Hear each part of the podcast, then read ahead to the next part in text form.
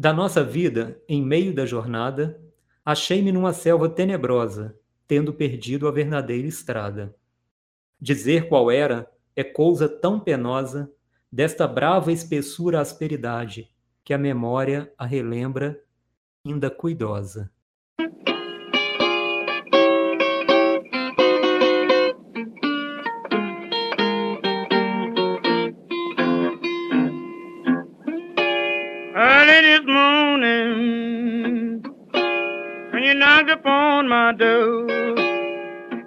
Olá, aqui é o Fábio falando. Sejam todos bem-vindos a mais um episódio do podcast Tempo Redescoberto. Hoje com o programa Entre a Dor e o Nada, no qual conversaremos sobre o livro Claro Enigma do poeta mineiro Carlos Drummond de Andrade.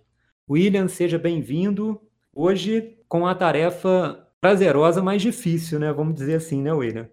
Olá, Fábio. Olá, ouvinte.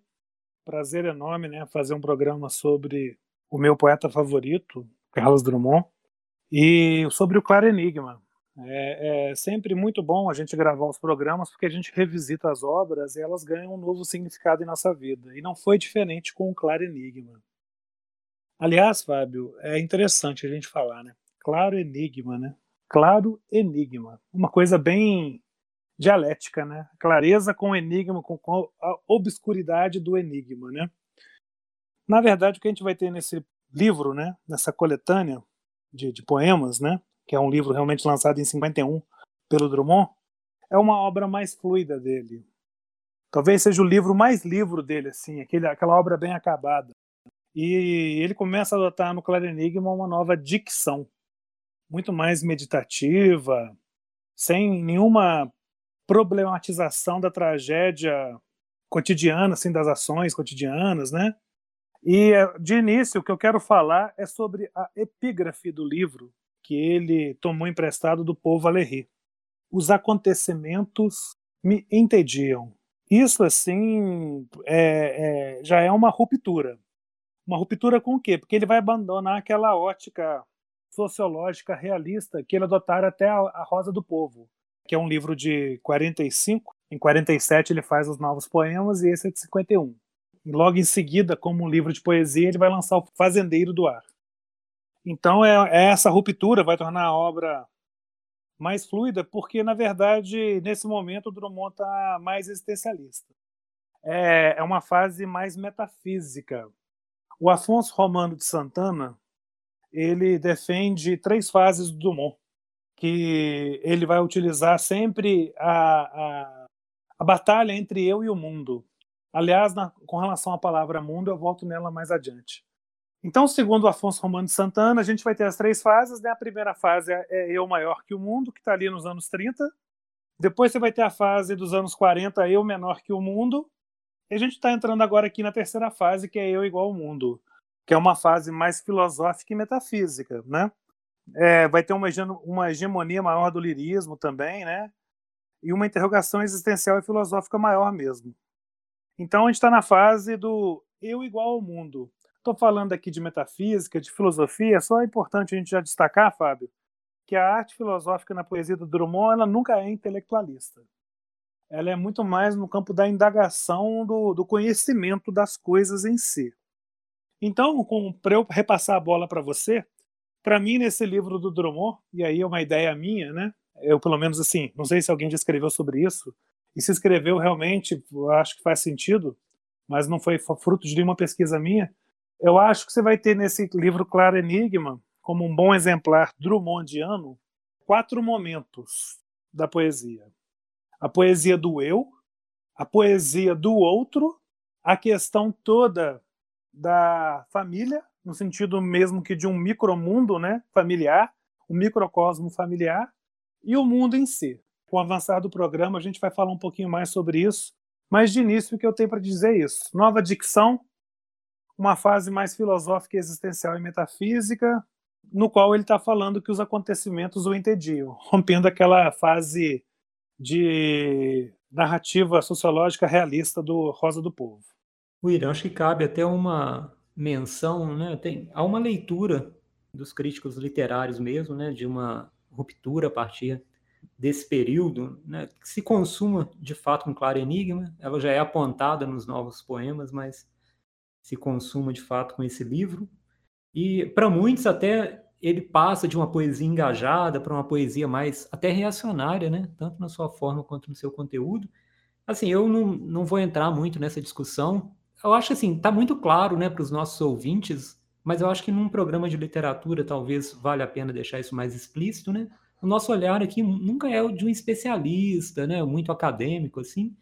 Aqui a gente quer compartilhar mais experiências, né? E hoje, especificamente com o Claro Enigma, o meu caminho é tentar compartilhar e dialogar com vocês, ouvintes, com você, William, um pouco da minha experiência com esse livro, né? Então é, é por esse caminho, né?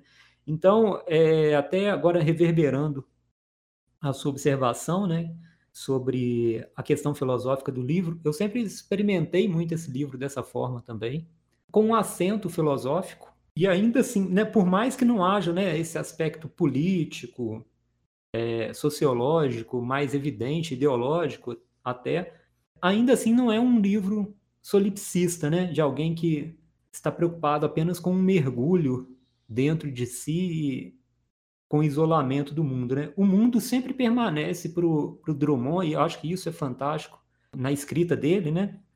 Só que o mundo aqui ele permanece como memória, como uma nostalgia até, tem um acento nostálgico em alguns pontos, em alguns poemas especificamente. Então, essa abertura dele para o mundo não se dá mais pelo viés sociológico e político, mas se dá pelo, por uma introspecção, né? Então, acho que são dois movimentos, eu diria, né? Tem um movimento em que ele volta para si como uma pessoa de meia idade que começa a se questionar sobre coisas que a juventude não consegue ainda vislumbrar, mas nesse, nesse voltar-se a si mesmo, é, ele vai encontrar um passado que ele vai caracterizar de uma forma que, quando a gente avançar um pouco, eu vou, vou mencionar. Ele encontra um passado e também uma possibilidade de futuro, né? E é dentro dessa perspectiva agora mais intimista, mais metafísica também, né? Como você já mencionou, que vai se construir essa poesia ou esse novo período, vamos dizer assim, né, do Carlos Drummond de Andrade. Mas eu, uma coisa que, que eu gostaria de destacar de início é isso, né? Eu acho fantástico que o, o mundo não desaparece, só que ele é visto de outra forma, por outro prisma e com outras preocupações por uma pessoa diferente, por um poeta diferente, por um poeta maduro, talvez, né? é uma palavra muito constante nas avaliações, né, nas críticas sobre esse livro, né, parece muito ligada a essa obra. É, mas, enfim, a maturidade ela dá um aspecto meio de sabedoria que não é bem o tom que eu acho que esse livro adota, né? Aqui as coisas são um pouco mais confusas, mais misturadas, né? Essa ideia de sabedoria traz uma, uma conotação de superação e, e de superioridade que eu não consigo ver nesse livro. Né? Então, é, eu gostaria de fazer essa ressalva inicial, né? E fazer até uma outra referência, né? A gente começou esse programa citando o início, canto primeiro da Divina Comédia do Dante, é, mas para mim tem outra referência importante aqui, que é A Noite Escura da Alma, do místico cristão São João da Cruz, né? de alguma forma, o Drummond também, nesse livro, ele está atravessando a sua noite escura da alma. E logo no primeiro poema isso vai ficar claro para mim, né? daqui a pouco a gente vai falar sobre ele, mas eu gostaria também de deixar essa referência para mim é importante. É claro que São João da Cruz é um místico cristão, né? essa não é exatamente a linha ou a conotação do claro enigma, né? tem uma, um aspecto aqui que é um mais filosófico mais metafísico mas eu, aqui tem, eu acho que essa expressão né, da noite escura da alma, para mim, diz algo sobre esse livro também. Daí por que que eu falei, né, que o enigma da existência está longe de ser um claro enigma, né? Não pode ser claro, né? Aliás, no, no, no livro mesmo, você vai ter muitos momentos, como fim de tarde, períodos de outono e inverno, né, que tem a, essa característica mais do, do, do final do, de um período, vamos chamar assim. Se, se, o primaveril é o início dos anos, né, o inverno talvez seja o ocaso deles, né. realmente, assim, que nem eu falei, o enigma da existência ele está muito longe de ser um claro enigma. Né? Coitados, disse ia não escutam nem o canto do ar, nem os segredos do feno, como também parecem não enxergar o que é visível e comum a cada um de nós no espaço. E ficam tristes, e no rasto da tristeza chegam à crueldade. Toda a expressão deles mora nos olhos e perde-se a um simples baixar de cílios, a uma sombra. Mas para a gente continuar contextualizando aqui, Fábio, eu agora queria falar só um aspecto um pouco mais técnico, né? A gente falou muito da forma, né? Dessa ruptura, desse momento metafísico, existencialista, filosófico. Mas enquanto forma, né? Eu acho que o Drummond, ele até a ideia não é minha, não, parece que é uma ideia do Melchior, salvo engano. Ele fala que de poeta modernista, no Claro Enigma, ele se transforma em clássico moderno. Eu não sei se é do Melchior ou se é do Haroldo de Campos, mas é um dos dois que falou isso, né? E por que, que eu acho que é um clássico moderno, né? Você vai ter no Claro Enigma uma predominância muito grande de formas métricas sobre os versos livres, sobre aquele estilo de prosa-poema que o Drummond faz, no em especial, eu estou lembrando aqui do Rosa do Povo e nos livros anteriores. Então, são formas métricas mesmo, né? ele vai multiplicar, vai assim, crescer muito o número do uso da redondilha maior. A redondilha maior, para quem não se lembra, é o uso de versos de sete sílabas. Então aqui está muito mais presente, né? Também outro fato interessante, e aí eu falo que ele se torna um clássico moderno, é que a rima ela vai ser mais constante e variada. Embora ela esteja no número menor, ela vai ser mais constante e variada. Por isso que eu falei no início que é um livro mais livro, né? E é uma obra que tá mais fluida mesmo, assim, sabe? É, esse é o primeiro ponto que eu queria é, apontar, Fábio. É, um segundo ponto que eu acho que faz sentido, né? É como que dentro do livro, lendo os poemas, a gente tem uma sensação que a existência o tempo todo está zombando do sujeito, né? E a pretensão desse sujeito na sua continuidade, na sua persistência. Eu acho que isso é, um, é uma, é uma coisa é, bem, bem forte assim do, do livro, tá? E por fim, e aí eu devolvo a bola para você, assim, como um, um pontapé ainda meio que inicial sobre essa obra maravilhosa, né? É o sétimo livro do Drummond. É, eu queria falar sobre a frequência dessa palavra mundo na obra do Drummond. Talvez a palavra mundo, né, tal qual conhecemos no português mundo, talvez nenhum outro poeta tenha usado tanto como Drummond.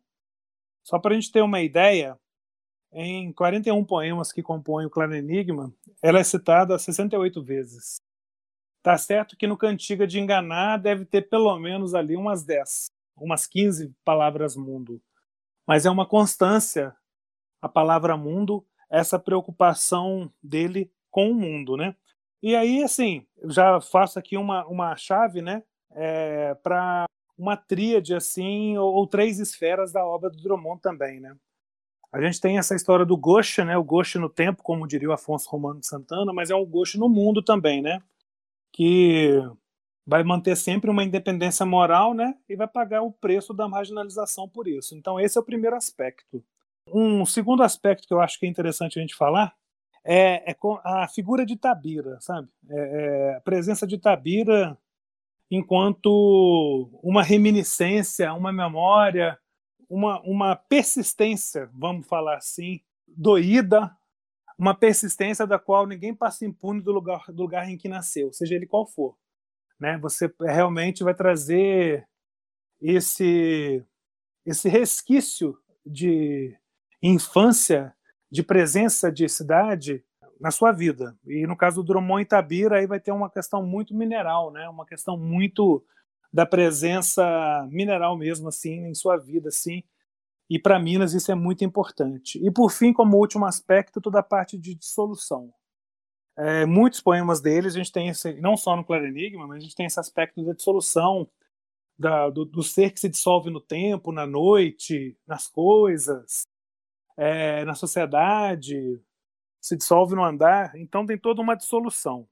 É, eu acho que essa agonia moderna que está presente no, no livro, né, vem também da consciência da finitude, dessa questão da matéria ser finda, dela acabar.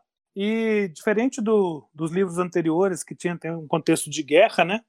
a, a cena cotidiana aqui vai ser só um pretexto para questões filosóficas mais aprofundadas, como a gente vai falar aqui em um dos poemas que a gente vai analisar mais a fundo.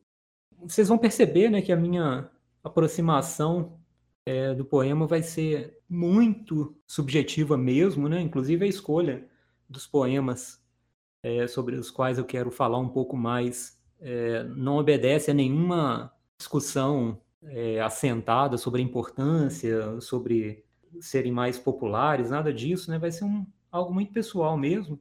E até nesse momento, acho que cabe uma palavra também dessa minha relação com o livro, até para incentivar, é, para defender um pouco a importância dessa obra do, do Drummond também, né? Não que seja necessário, né? Drummond se aproxima muito de uma unanimidade. Não sou eu, né, com a minha insignificância, que pode trazer alguma importância a mais para ele, né? mas eu, eu me refiro especificamente a esse livro, porque é um livro não recebe a mesma atenção que outros livros do Drummond, né? Não se trata aqui de nenhuma posição objetiva, né, sobre a importância desse livro, histórica, é, literário, o que quer que seja, mas do ponto de vista subjetivo, né? Eu leio esse livro desde do ano 2000, então já se vão 21 anos, e parece que eu estou sempre atrás do que ele pode dizer, sabe? Claro que há 20 anos né, eu era um garoto de 20 anos, agora né, estou aí me encaminhando para o outono da minha vida, então esse livro, assim como o Drummond também escreveu né, no meio da jornada, vou usar agora a expressão do Dante aqui, né? É um livro que reflete um período quase semelhante da vida do Drummond com a minha, né, em termos de idade, Hoje eu consigo entender melhor alguns poemas do que eu entendi há 20 anos. Quando eu li pela primeira vez, ele me mostrou muitas coisas que eu jamais imaginaria se não fosse essa obra. E eu percebo que talvez seja o meu livro de cabeceira. Esse livro é uma fonte inesgotável de beleza. Eu não vou nem dizer de ensinamento, porque essa ideia de ensinamento fica parecendo que a gente vai defender que o Drummond é uma espécie de coach, né? Não é isso. Mas do aprendizado que decorre dessa beleza, dessa desse indagar do poeta, né, que é incessante. Eu sinto que eu ainda vou continuar lendo esse livro a minha vida toda e descobrindo a cada leitura coisas que hoje eu sou incapaz de perceber, mas sempre com esse sentimento de uma recompensa enorme, sabe? Eu acho que se eu tivesse que apontar um livro que mudou profundamente a minha visão do mundo seria esse, sabe? Escurece, e não me seduz tatear sequer uma lâmpada, pois que aprove ao dia findar, aceito a noite, e com ela aceito que brote uma ordem outra de seres e coisas não figuradas. Braços cruzados. E nem destaco minha pele da confluente escuridão. Um fim unânime concentra-se e pousa no ar hesitando. Vai durar mil anos ou extinguir-se na cor do galo? Esta rosa é definitiva, ainda que pobre. Imaginação falsa demente, já te desprezo, e tu, palavra. No mundo, perene trânsito, calamo-nos, e sem alma, corpo, és suave. Interessante você falar sobre coach, né? Sobre essa história de respostas, de é, explicação para as coisas, né? É interessante a gente contextualizar, né? E existe uma provocação que eu vou deixar aqui volto no final do programa. É, a gente está falando muito aqui em metafísica, em filosofia, né? Mas é bom a gente lembrar ou provocar o nosso ouvinte para falar que a metafísica mineira ela vai trabalhar no silêncio. Por isso que às vezes a gente não consegue saber explicar as coisas e fica difícil e se trava nas palavras. Porque é no silêncio, é atrás das montanhas, do andar, do, do palmilhar, né? que está muito presente também na, alma do, na obra do Drummond, perdão. Enfim, amor começa tarde, ele diria em outro poema dele, em outro livro, né? Uma coisa realmente assim, é privilégio de maduros. Mas é interessante você falar sobre essa história do livro, e nada contra os, os poemas prosas da Rosa do Povo, que aí é uma questão apenas de, de preferência, eu acho que até prefiro Rosa do Povo ao Claro Enigma, mas isso não diminui o Claro Enigma, pelo contrário, só, só aumenta o valor do Drummond que pode ter um outro ouvinte nosso que vai falar do sentimento do mundo, vai falar do fazendeiro do ar, da vida passada limpo, dos novos poemas, é uma obra muito rica e muito coesa. As Impurezas do Branco, estou lembrando aqui alguns livros, né? Mas é interessante essa entrada contra é, essa poema prosa, esse poema de acontecimento, até porque eu me identifico muito com ele. Um dos poemas que eu mais gosto dele, que é o Desaparecimento de Luísa Porto, é um acontecimento de jornal. Mas como que eu gosto do Drummond? Porque eu acho que sempre no Drummond, até nos acontecimentos, ele nunca faz desses acontecimentos uma confissão. Tá certo aqui que no livro de hoje tem até um poema, a gente não vai nem falar sobre ele, mas tem um poema que ele faz uma confissão no final, né? Que é o confissão mesmo, que ele fala que não amou é, ninguém, né? Nem a ele mesmo, salvo aquele pássaro azul. Mas assim, para ele, para o Drummond, a confissão nada significa. Eu acho que o conhecimento é tudo. E você lendo a poesia do Drummond, você não está diante de um coaching, você está diante de conhecimento de vida e de mundo. E é interessante, é uma coisa que eu tinha perdido. As ideias elas vão e vêm com uma, um ritmo muito louco, né? ainda mais no mundo moderno. A gente está falando sobre mundo, você falou sobre mundo, eu voltei para falar sobre a importância da palavra mundo, né? É interessante a gente pensar o seguinte: é muito comum do mundo querer excluir a poesia. O mundo, o mundo prático, o mundo das coisas, o mundo das relações humanas, o mundo da relação de trabalho. Ou seja, o mundo parece que quer o tempo todo excluir a poesia. Mas, no entanto, a poesia ainda insiste no mundo. Isso é uma coisa que o Drummond deixa bem claro. Essa insistência no mundo, né? É, por mais que o mundo, em alguns trechos, em alguns poemas, a gente pode ver o mundo na obra do Drummond como um sistema de erros, um vácuo, um vazio atormentado mesmo, assim, algo sem sentido, né? Mas esse mesmo mundo também, né? É, é bom a gente dizer assim que o poético ele não vai redimir o mundo, mas ele pode retratá-lo e se tornar algo de, de, um valor de conhecimento talvez inigualável. Então é só esse é, esse contexto que eu queria fazer, Fábio. Antes da gente entrar nos poemas, da minha parte pelo menos, eu queria dizer que a gente tem aqui no Claro Enigma um legítimo herdeiro de Machado de Assis. Por dois motivos. Primeiro, pelo lado do humor. Eu acho que o humor que está presente nesse livro assim é aquele humor machadiano. É o humor da situação, não da piada pura. Então isso está muito presente no, no Claro Enigma, não só no Claro Enigma, como por muito da obra do Drummond, né? Esse aprofundamento do humor, como tem no Machado também, né? sem se reduzir à piada pura. E o, o, padrão que o Drummond mantém, né, o alto padrão que ele mantém daquilo que os ingleses chamavam de diction, e que está presente também no Machado de Assis. O que, que é o diction para os ingleses, né? Que é o, o, poeta ou o escritor, né, ter a melhor adequação das palavras que são utilizadas dentro de um texto para o objeto que, que, que, se quer expressar, né? Então a gente tem hoje em Claro Enigma uma jornada de dicção, então tem poemas que você vai ter musicalidade, onomatopeicas de sons, de repetição de fonemas, silvos, enfim, era só isso que eu queria dizer, porque já falei, a gente vai passar pelo eu, pelo outro, pela família e pelo mundo, mas independente do que, que a gente vai passar, seja se falando em geologia, em Minas ou em metafísica, seja se falando em morte ou em sonho, em choro ou em dor, né? É, em memória ou em estado presente, de vida presente, de coisa presente, né?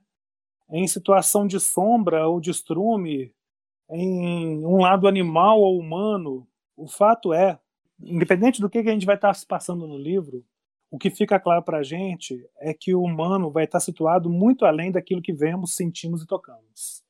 E é por isso que eu volto naquela frase que eu falei no início, né? o enigma da existência está muito longe de ser claro. Então, se no Claro Enigma a gente vai estar tá falando de uma utopia perdida que tem, às vezes, nos livros anteriores do Drummond, né? Mas talvez é uma utopia do lado do mundo, do humano. Mas existe uma utopia do cosmos, dessa dissolução em cosmos, em continuidade da vida que se vai adiante e que se faz cada dia nova e que se renova. William, o livro ele é dividido em seis partes, né? Eu acho que faz sentido, né, a gente de alguma forma manter essa referência das partes do livro, porque elas servem como um roteiro também para entender esse processo do claro enigma, desse título, né, como você já bem mencionou, dialético, né, contraditório, né, com a clareza possível de um enigma, né, ou então o caráter enigmático da clareza, né, a gente pode pensar nessa contradição de várias formas, né, e a primeira parte do livro ele nomeia como entre lobo e cão, e isso faz referência já a uma incapacidade de se distinguir as coisas no crepúsculo. Quando escurece, tudo fica mais difícil de ser discernido, de ser definido. Então essa primeira parte, ela é, na minha leitura né, do livro, é a mais importante porque ela vai colocar os temas é, principais e o primeiro poema que eu vou até falar sobre ele agora, para muitos é o poema que assenta a pedra principal do, do livro, que é a, a ideia da dissolução. Você já até mencionou também, né, William? É, essa ideia de que o livro trabalha com uma com as coisas perdendo as formas, né? essas formas definidas. Para muitos isso tem a ver com a questão da passagem do tempo. Então essa maturidade para o Drummond pode significar sim, né, uma uma nova forma de olhar para o mundo em que um contorno mais rígido é perdido e as coisas começam a se misturar, é, valores, memórias, afetos, é, tudo isso vai se dissolvendo né, dentro dessa, dessa luz cada vez mais fraca, dessa luz cada vez mais embaçada, e a nossa visão do mundo começa a ser uma visão de um mundo que se dissolve, né, que se desmancha, que vai perdendo sua nitidez. Então, o primeiro poema, que é de solução, ele inicia com a palavra escurece. Para mim, nessa ideia do escurece, da forma como o Drummond coloca, né, sem nenhuma outra palavra acessória, é uma constatação. E essa constatação é o início para mim da aventura que o livro nos coloca, né? É a constatação de que o mundo escurece. É preciso alguma vivência para perceber que o mundo escurece, né?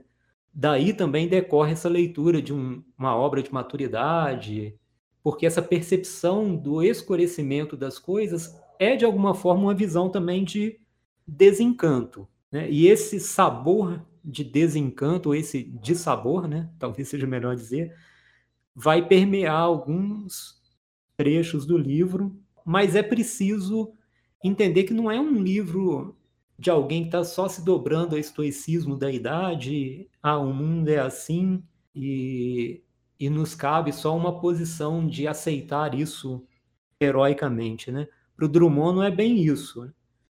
Se encontra numa posição precária, né, nesse mundo de dissolução, em que a gente não consegue mais discernir o que é lobo e o que é cão, mas é preciso reconstruir alguma coisa. Então, eu apontaria, né, de início, para mim, esse poema inicial, ele aponta para uma dissolução né, das coisas pretéritas, é claro, né? Ele é um, um livro que tem um acento de revisão, a memória, né, a questão da memória, é, das, dos amores, da família, isso vai estar muito é, presente. Então, tem essa questão da dissolução das coisas pretéritas, mas é uma dissolução também das coisas futuras. E aqui está o ponto que deixa uma amargura que não é dissimulada pelo Drummond, né? Nesse momento, nesse meio da jornada em que nós temos, é, ou pelo menos algumas pessoas vão ter essa experiência né, da vida como um progressivo escurecimento, a gente percebe também que há uma dissolução de coisas futuras que não são mais possíveis, né? Então, são planos frustrados, amores que se perderam e não podem ser resgatados, o filho que não se teve, como ele deixa muito explícito né, em um dos poemas. A busca, então, por esse momento, ou a busca dentro desse momento, melhor dizendo, né, é o que, que pode perdurar, né, o que, que se encontra de possibilidade dentro desse mundo de coisas turvas, né, de coisas é, em dissolução, né? E aí o primeiro poema, para mim, é belíssimo e é o meu poema favorito do Drummond, né? Que é o Dissolução, como eu já mencionei. ele aponta algumas questões e aqui a gente reconhece digitais do livro, vamos dizer assim. Né? Ele vai retomar, por exemplo, a imagem da rosa. A gente falou muito aqui da rosa do povo, né, William? A rosa reaparece nesse poema, mas já não é mais uma rosa que fura o asfalto, o tédio, o nojo. Aqui é uma rosa pobre. Aqui é uma rosa definitiva, como ele diz, é a rosa definitiva, mas pobre. E termina para mim com o grande caminho a ser percorrido nesse livro, né? Sem a alma, o corpo pode ser mais suave.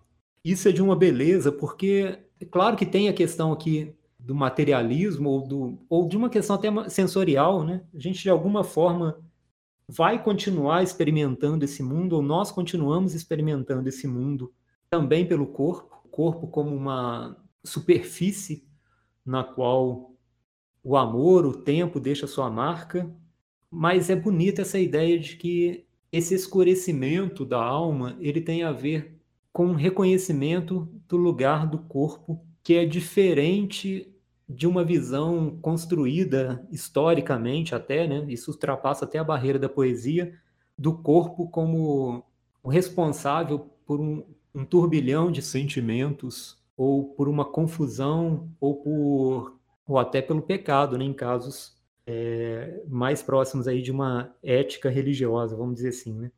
O livro está sintetizado nesse poema, nesse poema de dissolução. E o ponto chave para mim de conhecer esse claro enigma é entender como que o corpo pode ser mais suave ou como pode ser suave sem a alma. Mais uma vez, não há resposta simples para isso, né? Mas o claro enigma está posto. Sem alma, corpo, és suave. Desse primeiro poema, Fábio, só para completar o que você disse, é, você fixou muito bem o início, né? Esse começar com a palavra escurece, né? E depois tem uma vírgula, né? Até para dar uma pausa, para realmente fazer uma reflexão sobre o escurecer. Identifico nesse poema o, essa parte do escurecimento do vazio, que aí pode ser o vazio do corpo, mas tem vários vazios dentro do poema.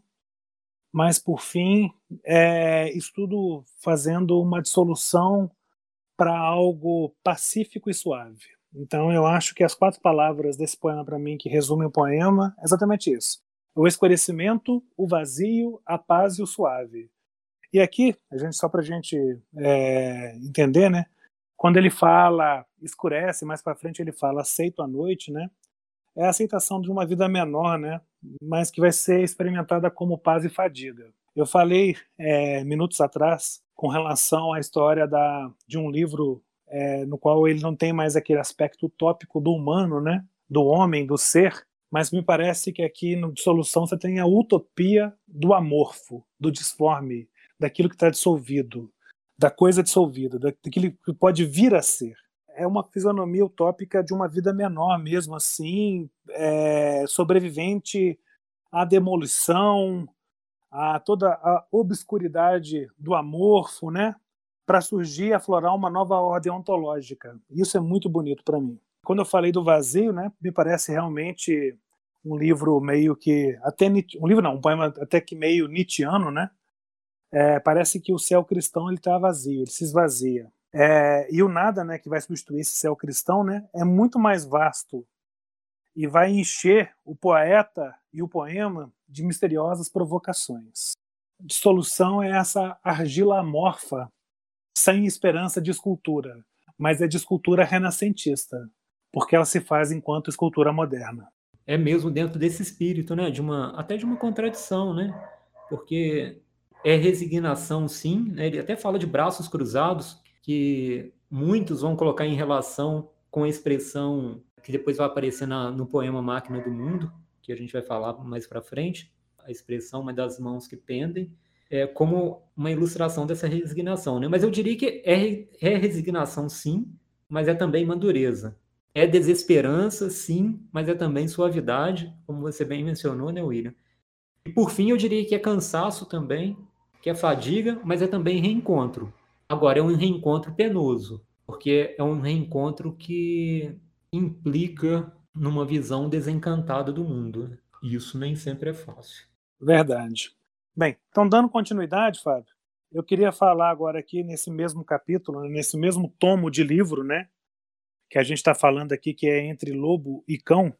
Eu queria falar sobre um boi ver os homens. Para mim, nesse poema, você vai estar tá diante do lado budista do Drummond, sabe? Da visão agnóstica de mundo do Drummond, assim. Embora ele não seja budista, ele é um agnóstico, mas é, existe um pouco daquele lado budista, assim, sabe? Porque aos olhos dos animais, né, o homem vai parecer sempre estar desestruturado. Ele é um, um perambulante da vida que carrega em si um vazio interior, né? E nesse vazio interior, ele se torna surdo aos acordes da natureza e não percebe assim o quanto a solidão o entristece e o enfurece. É, é um poema que eu acho muito bonito, assim, me passa uma calma, um ritmo mesmo meditativo, zen budista, e só para deixar claro aqui, né, que a tristeza, a solidão, né, vai entristecer o homem, vai enfurecê-lo, mas a tristeza ela não é privilégio apenas dos humanos, não, tá? É um atributo do universo e está inerente a qualquer matéria. É, é, nessa dor que vai estar tá a, a, realidade visceral na desordem do mundo. Para mim é um, é um poema que nem sempre é falado, ele é, ele é tido até como um poema irônico, né? Esse humor machadiano dele, mas é um poema para mim muito rico no campo sociológico da sabedoria do, do, do animal, né? Que nos vê frágil, combalido, vazio, entristecido e furioso, e que depois de tudo isso ainda temos que ruminar a nossa verdade. Para mim é um, é um, belo poema. Ele compõe, né, William, essa busca que a gente tem mencionado aqui né, no, no episódio de hoje, a partir até dessa constatação que eu acho muito bonita que ele acrescenta ao poema, né, essa, essa constatação pelo boi né, de que falta algo, falta um atributo essencial a nós humanos. Né? Isso é muito bonito, né? porque é preciso essa experiência externa para enxergar essa nossa falta. Né? Então, aqui ele faz essa alegoria de que essa perspectiva externa se dá pela visão do boi, né? essa perspectiva externa é sempre necessária para que a gente consiga enxergar aquilo que nós não podemos enxergar em nós mesmos, né?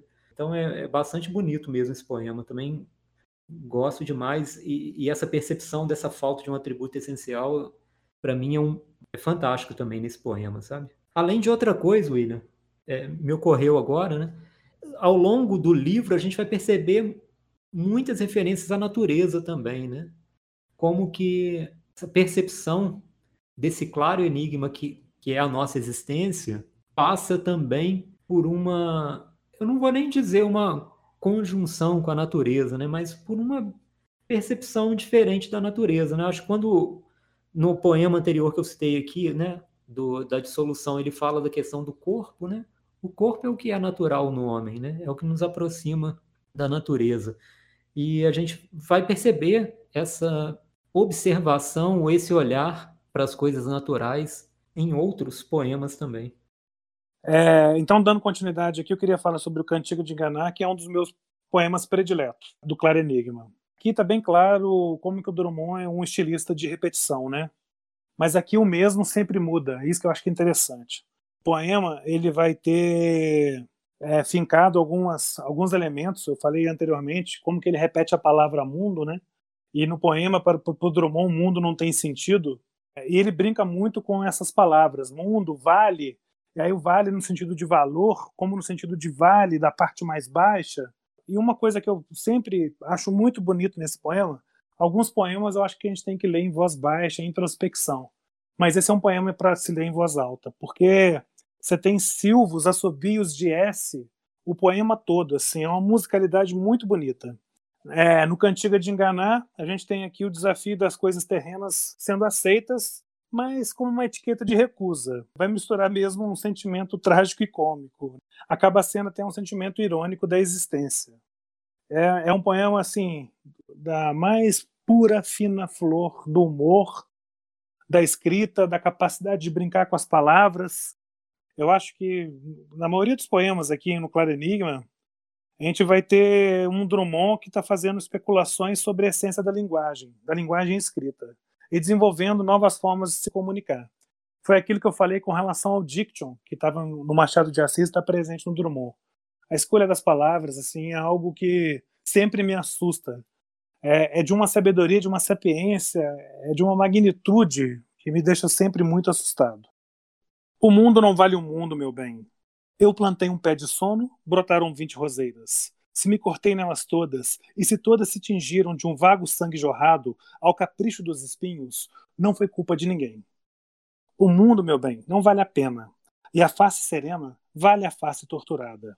Há muito aprendi a rir. De quê? De mim ou de nada? O mundo valer não vale. Tal como sombra no vale, a vida baixa, e se sobe algum som deste declive, não é grito de pastor convocando seu rebanho. Não é flauta, não é canto de amoroso desencanto. Não é suspiro de grilo, voz noturna de nascentes. Não é mãe chamando filho. Não é silvo de serpentes esquecidas de morder, como abstratas ao luar. Não é choro de criança para um homem se formar. Bom, ele a próxima sessão do livro ele intitula de Notícias Amorosas, e aqui ele dá uma impressão ou ele deixa a pista de que esse reencontro do homem consigo mesmo passa por, uma, por um dimensionamento do amor. O amor resiste de alguma forma para o Drummond, né? E, e para mim essa sessão tem dois poemas que eu quero destacar aqui que vão mostrar como esse amor resiste, né? Mesmo na escuridão, o amor permanece. Tem até uma expressão no Entre o Ser e as Coisas que é um poema dessa parte, Notícias Amorosas, né? em que ele diz que o amor é fogueira que arde mesmo com o dia findo. Então, ainda que nós estejamos no crepúsculo, ainda que estejamos nesse momento de dissolução das formas, a fogueira do amor permanece. Né? O dia termina, mas a fogueira permanece.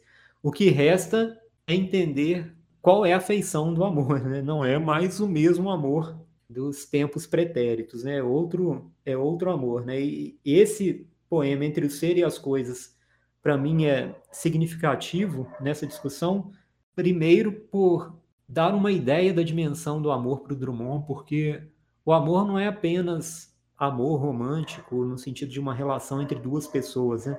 Mas o amor é quase, quase não. O amor ele é constituinte da nossa relação também com o mundo, né? Por isso o título do, do poema, né? Entre o ser e as coisas, né? E o mais bonito, né? A gente vai reconhecer essa persistência do amor pelas marcas que ele deixa nas coisas, né? No poema ele vai trabalhar muito, né? Com, com essa ideia do amor deixando marcas, assim como uma onda deixa marcas numa pedra, o amor também deixa marcas por causa da sua corrosão.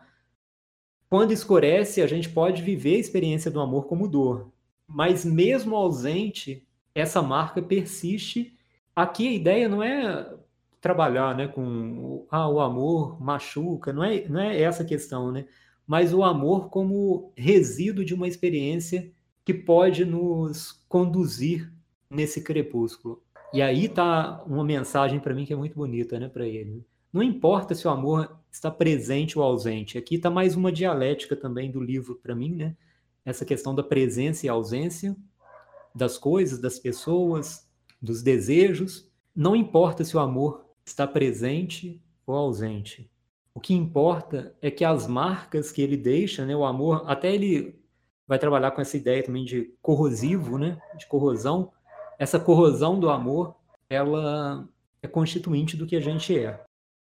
Onda e amor, onde amor, ando indagando. Ao largo vento e à rocha imperativa, e a tudo me arremesso nesse quando amanhece frescor de coisa viva. As almas, não, as almas vão pairando e esquecendo a lição que já se esquiva, tornam amor humor e vago e brando o que é de natureza corrosiva. Na água e na pedra, amor deixa gravados seus hieróglifos e mensagens, suas verdades mais secretas e mais nuas. E nem os elementos encantados sabem do amor que os punge e que é, pungindo, uma fogueira a arder no dia findo. Eu não vou nem entrar é, em nenhum poema do Notícias Amorosas, não. Eu acho que você pode até falar de mais uma. Só queria falar uma coisa com relação a esse tomo, Notícias Amorosas. Para mim, esse tomo todo, temos um Drummond fazendo a metafísica do amor uma exploração filosófica de Eros em seus aspectos de ligar e desligar, de maneira de traduzir o amor como uma dinâmica também do processo civilizatório. E até essa ideia, William, ela é trabalhada para mim no poema que complementa essa discussão do entre o ser e as coisas e do amor, que é o Campo de Flores, em que ele retoma até essa expressão do amor maduro, né? Só que aqui ele já não sabe se é dado por Deus ou pelo diabo. Mais uma vez, a dialética do claro enigma, né? Ele vai dizer, né, que talhado na penumbra, sou e não sou, mas sou mas sou por causa do amor, né? Por causa dessa marca, dessa capacidade do amor de estruturar o que é desestruturado. Só que esse amor que se dá em luz baixa, que confunde, exige que se ame diferente. E a busca desse amor diferente, mais amor, diferente, mais amor, que integra para mim essa dialética do cansaço e do, e do reencontro, né? é um amor cansado. O amor maduro é um amor cansado. Mas nós não podemos nos eximir do reencontro com o amor. Amar e calar, como ele diz, né? que é bonito. Aí, nesse ponto, você falou no início do programa, William, de silêncio, e aqui, para mim, é a grande síntese, né? Esse amor diferente, para ele, é amar e calar. Deus me deu um amor no tempo de madureza quando os frutos ou não são colhidos ou sabem a verme. Deus, ou foi talvez o diabo, deu-me este amor maduro, e a um e outro agradeço, pois que tenho um amor. Pois que tenho um amor, volto aos mitos pretéritos, e outros acrescento aos que amor já criou. Eis que eu mesmo me torno o mito mais radioso, e talhado em penumbra, sou e não sou, mas sou. Mas porque me tocou um amor crepuscular, há que amar diferente, de uma grave paciência ladrilhar minhas mãos. E talvez a ironia tenha dilacerado a melhor doação. Há que amar e calar. Para fora do tempo, arrasto meus despojos, e estou vivo na luz que baixa e me confunde. E é interessante a gente pensar, né, como que nessa metafísica de amor, né, é sempre também uma uma questão meio que yin yang, né, de vazio e plenitude, né, mas que vai estar também sempre numa linha tênue de agonia, porque essa agonia ela vai sempre ser oriunda de uma consciência de finitude. E aí é toda, é toda a dissolução também desse amor, em se fazer em algo amorfo e, desse dessa estrutura amorfa, né, entre o amorfo e o nada, né, vai ter sempre algo que sobrevive, né? E vai criar uma nova luz, que é muito diferente do niilismo, assim. É, e dessa nova luz vai brotar uma nova ordem ontológica. Né? É aquilo que eu falo, é a utopia do cosmos, das coisas. E aí, Fábio, é, dando andamento, a gente tem um capítulo no qual a gente não vai, pelo menos eu acho que a gente não destacou nenhum poema, que é o tomo 3, que é o Menino e os Homens. Aqui é um capítulo de homenagem, né? um tomo de homenagem ele presta uma homenagem ao Mário Quintana, ao Manuel Bandeira, são lindos os poemas, mas eu peço, a gente pede até desculpa para os nossos ouvintes, não dá para a gente falar sobre todos os poemas, porque o livro é muito rico, e foi difícil para a gente selecionar alguns. E, aliás, como vocês vão ver aqui no andar do programa, é, a gente vai estar tá pegando, às vezes, algum poema inteiro e alguns trechos, que até tem poemas que a gente nem consegue, a gente nem quer recitá-los todo, porque eu acho que ficaria muito extenso e cansativo. É só para realmente aguçar o interesse e a curiosidade. E daí, passando para o próximo tomo, que é o quarto, que é o Selo de Minas, vem o meu poema favorito desse tomo, que é Os Bens e o Sangue. E eu fiz uma confissão em off para você antes de começar o programa, né? É, era um poema que eu gostava, mas não gostava tanto. E para gente fazer o programa, como que esse poema cresceu? E aí que eu volto naquela história da tematização dos três motivos líricos da obra Drummondiana está aqui presente nos Bens e o Sangue. O complexo itabirano, né, essa reminiscência de passado, de infância, o destino do Ghost, né, que para manter a sua envergadura moral, ele se marginaliza, e o motivo existencial da dissipação, da dissolução. É, e é interessante aqui, eu acho muito bonito nesse poema, a parte até que vocês vão ouvir logo em seguida, como eu acho que nesse poema o Drummond está muito próximo do Rainer Maria Rilke. porque ambos né, sabem anexar seus mortos no eu introspectivo e filosófico.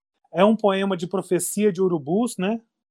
uma vez que os mortos não choram, e aqui é todo um processo assim realmente de herança, não só herança material, como herança genética. Você tem uma questão assim de legado, de principado. Drummond vem de uma família rica, de uma família tradicional, né? A família Drummond e a família Andrade em Tabira são famílias famosas.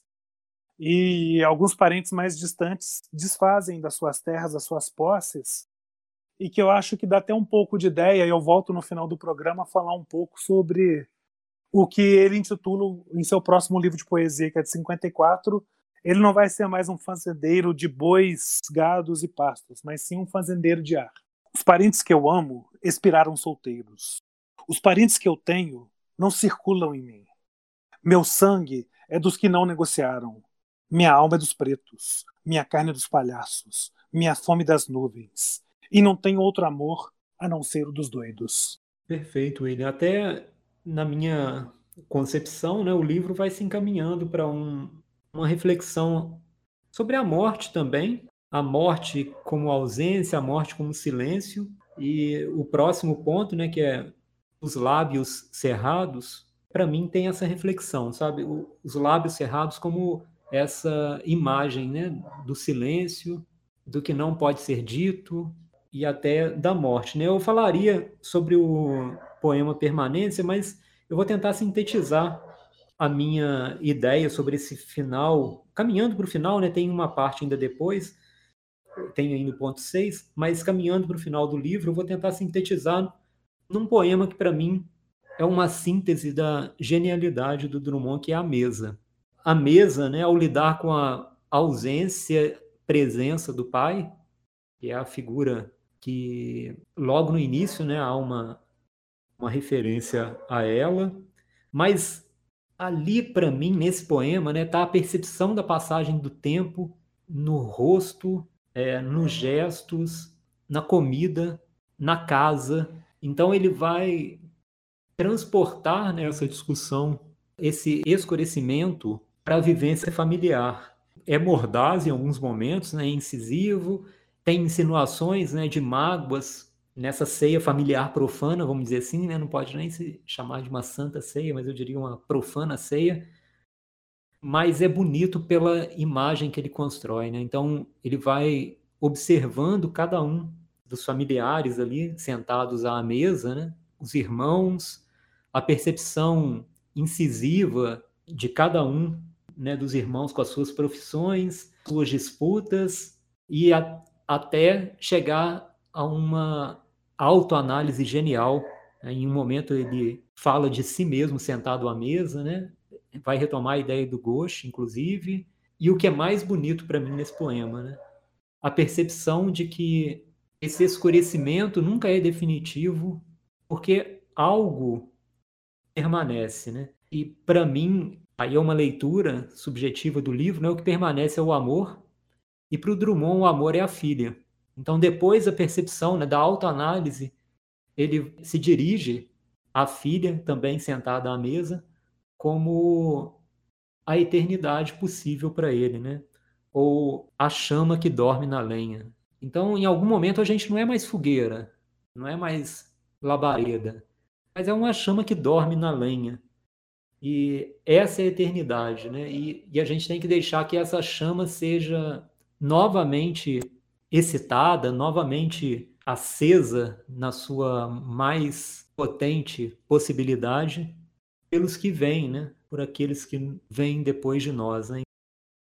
Ficam sempre muitas mortes para serem longamente reencarnadas no outro morto.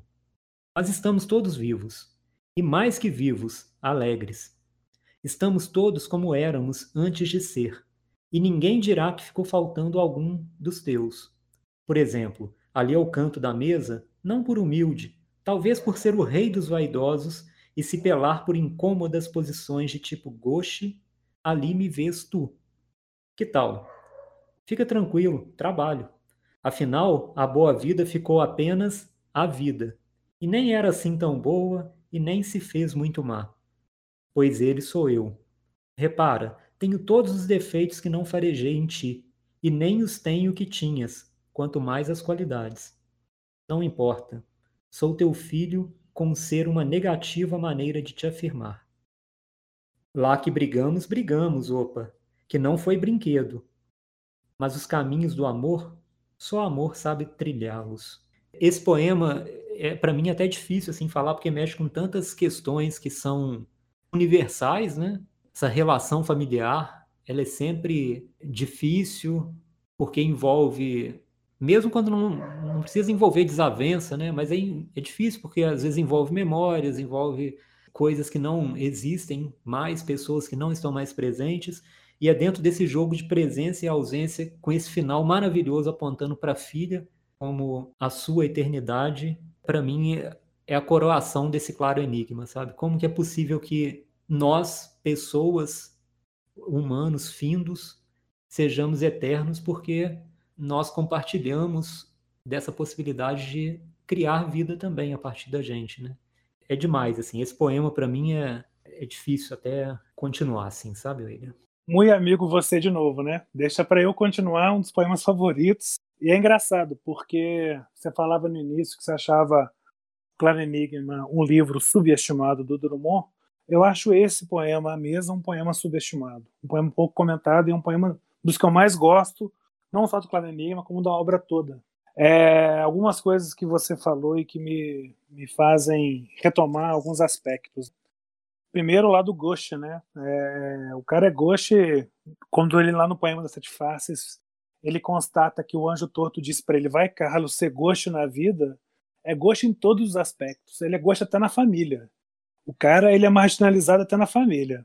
Então, o que fica para mim desse poema, Fábio, é um sentimento de reconciliação, memória com a própria ordem familiar, porque a gente tem aqui e aliás, né, antes que eu me esqueça, eu adoro o começo, a primeira estrofe desse poema. E não gostavas de festa. Porque o que acontece? É, vai retratar aqui a história de uma festa que os filhos fazem para um pai patriarca, né, que já faleceu, que embora ele não gostasse de festa, ele ia ficar feliz daquela festa que eles estavam fazendo para ele.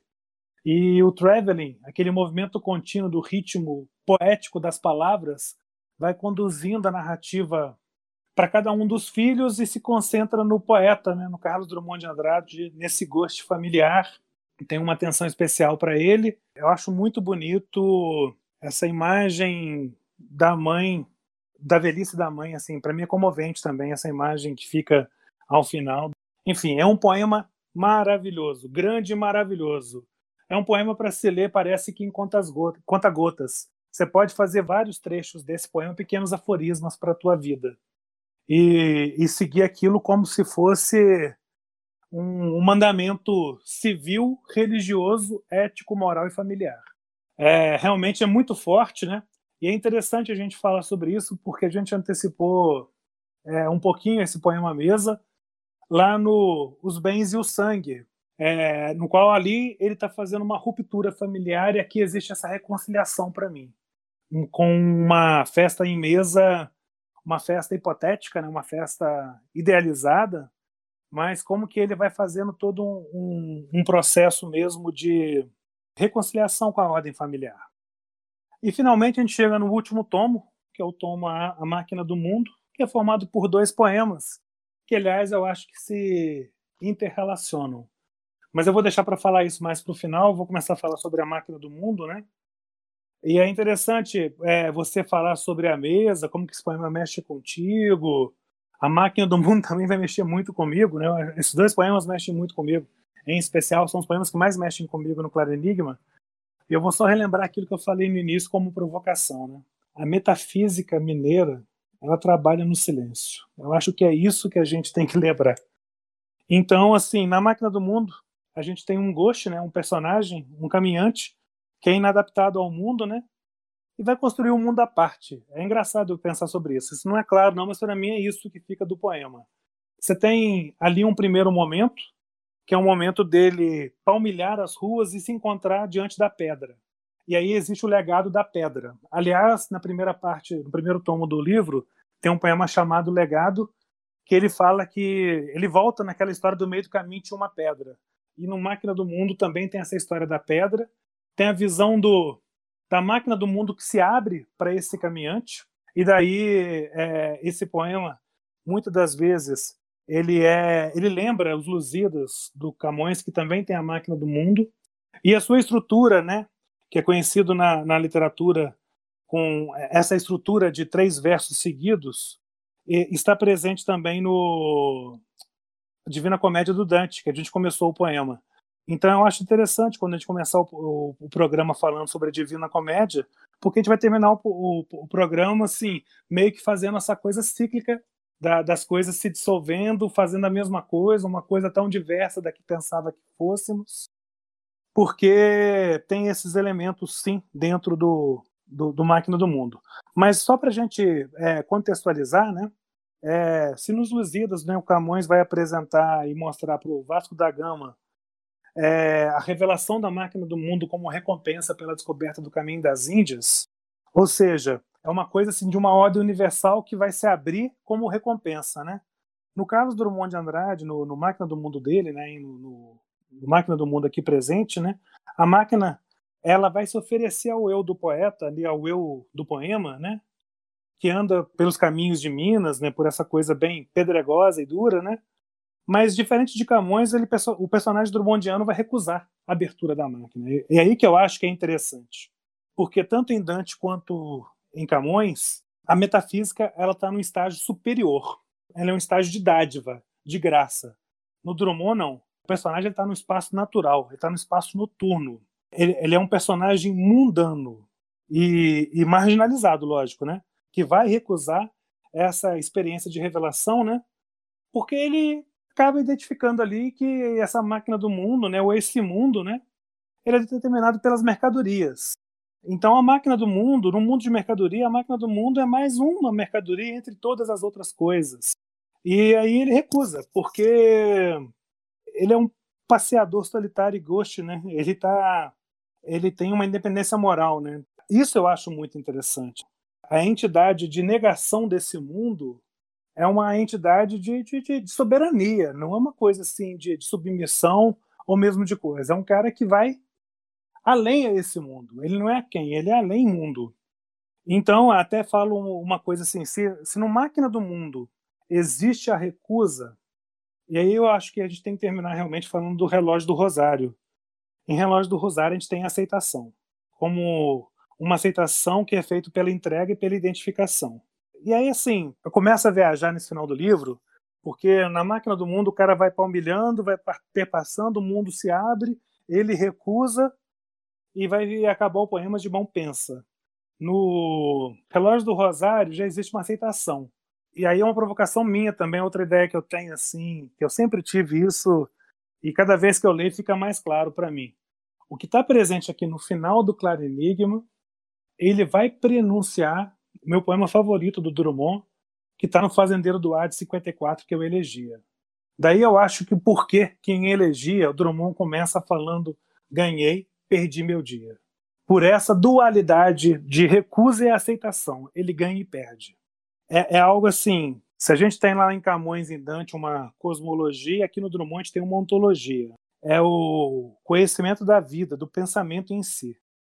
E como eu palmilhasse vagamente uma estrada de Minas pedregosa, e no fecho da tarde um sino rouco se misturasse ao som dos meus sapatos, que era pausado e seco, e aves pairassem no céu de chumbo, e suas formas pretas lentamente se fossem diluindo na escuridão maior, vinda dos montes e do meu próprio ser desenganado, a máquina do mundo se entreabriu.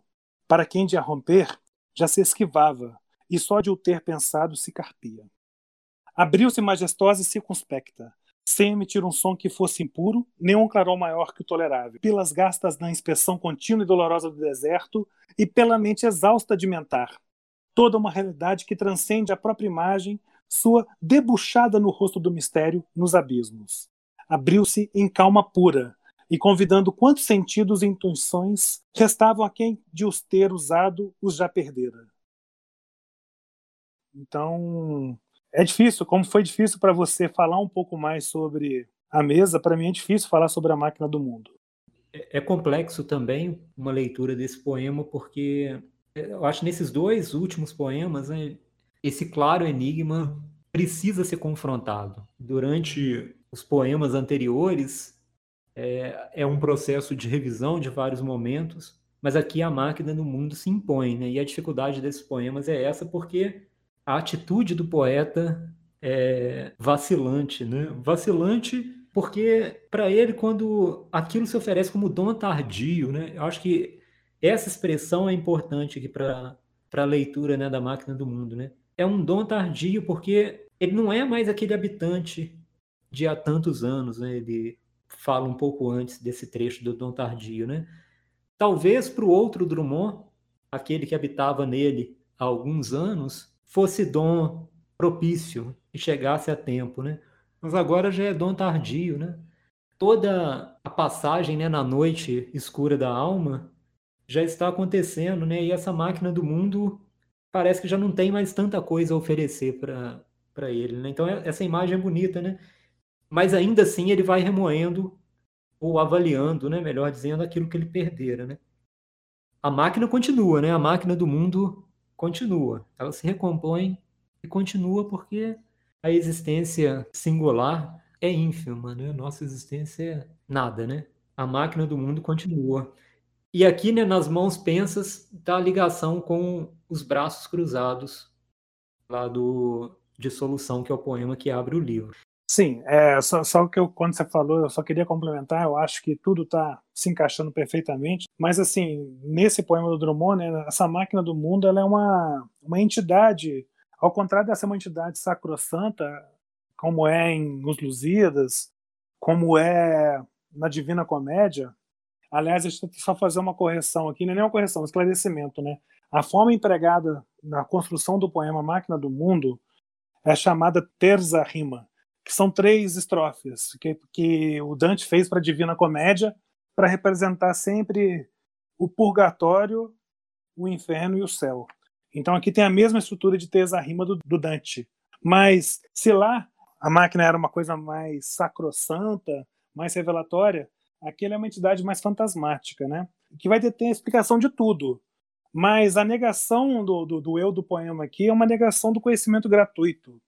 Porque ele sabe que vai ter uma infelicidade de consciência. Para ele as coisas são duras. A vida dói, a vida dura, mas vale a pena. Então, nessa é, alegoria né, de uma história totalmente abstrata e desumana, o sujeito ele é apagado mas de mão pensas ele caminha. E isso, para mim, é um prenúncio de uma vida futura. Perfeito, William. Eu acho que a gente podia ir para as dicas, né, Fábio? Eu acho que sim. Antes, né? antes que eu infarte, né? antes que a gente queira falar dos outros, das outras dezenas de poemas que não foram mencionados, né? eu, eu vou deixar como dica a obra que nós é, trouxemos à tona aqui várias vezes, né, que é a Divina Comédia. Hoje a gente encontra facilmente na internet, até porque algumas traduções em português já estão, inclusive, em domínio público. Então, uma obra fácil de se encontrar na internet, não muito simples de ler, mas é fundamental, assim, é um, um clássico. Eu acho que tem coisas que a gente deve estão na, na ordem primeira da arte, né? E a Divina Comédia é uma delas. Excelente dica, Fábio. Realmente vale muito a pena. Bem, eu vou deixar. Estou pensando se eu deixo duas ou três dicas. Eu, eu confesso que o tempo todo que estava falando, estava te ouvindo, eu estava pensando, deixo duas ou três. Eu vou deixar só duas. Qualquer coisa, se alguém quiser saber da terceira, me pede é, nos canais aí do Instagram, do YouTube, que eu revelo qual seria a terceira dica. A primeira dica é o livro, é o livro Verso Universo em Drummond, do José Guilherme Merchior. Esse livro é absurdo. É, aliás, é um cara que ele costuma ser absurdo em tudo, mas na análise da obra drummondiana é fundamental. E a segunda dica, não poderia ser diferente, né, já que eu, eu tenho aqui hoje o privilégio de falar do meu poeta favorito, é que leiam a obra do Drummond quanto antes, não só o Claro Enigma, como todos os demais livros. Sejam os livros de crônica, Leiam as crônicas nos jornais, inclusive, se tiverem acesso, do Jornal do Brasil. Tem crônicas lindíssimas. Cecília Meirelles, é, Goethe Sem Dimensões, tem coisas assim maravilhosas. Mas, assim, os livros de poesia, pelo menos, são. Se viram não como um coach, mas se viram como um padrinho, vamos falar assim.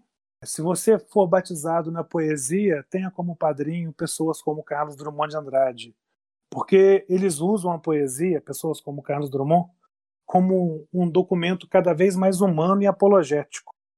E sempre vai ser um documento muito rico na parte de relato realista social, na parte de crítica de uma época, mas principalmente na parte de se fazer um mundo novo. Admirável velho mundo novo que se renasce a todo dia. Bem, terminando um mundo de bate-papos hoje, mas esperando começar um novo mundo no próximo programa, eu me despeço do ouvinte. Grande abraço. Um grande abraço, Fábio, e até a próxima. Valeu, William. Um abraço. Deixo também um abraço para todas e todos os ouvintes. E ajudem né, a divulgar também o podcast. Curtam se estiverem ouvindo pelo YouTube, né? Sei lá, você pode falar ouvindo nesse caso, né? Mas se estiverem acompanhando pelo YouTube, curtam, sigam o canal. Isso tudo nos ajuda também a poder dialogar com mais pessoas. Né? A ideia desse podcast não é outra, né? A não ser poder fazer com que mais pessoas dialoguem com a gente, compartilhem e, e também deixem suas impressões né, nos nossos canais, porque é disso que a arte é feita, né? De comunhão. Acho que não poderia terminar de outra forma também com esse livro, né? Com esse claro enigma que coloca também a humanidade dentro dessa ideia de amor que é comunhão também, né? E até o próximo programa. Não é, pois, todo amor alvo divino e mais aguda seta que o destino? Não é motor de tudo e nossa única fonte de luz na luz de sua túnica? O amor ele de a face. Ele murmura algo que foge, e é brisa e infala impura. O amor não nos explica, e nada basta, nada é de natureza assim tão casta, que não macule ou perca sua essência ao contato furioso da existência. Nem existir é mais um exercício de pesquisar da vida um vago indício a provar a nós mesmos que vivendo estamos para doer, estamos doendo. Mas, na dourada praça do Rosário, foi-se no som a sombra, o columbrário. Já cinza se concentra pó de tumbas, já se permite azul, risco de pombas.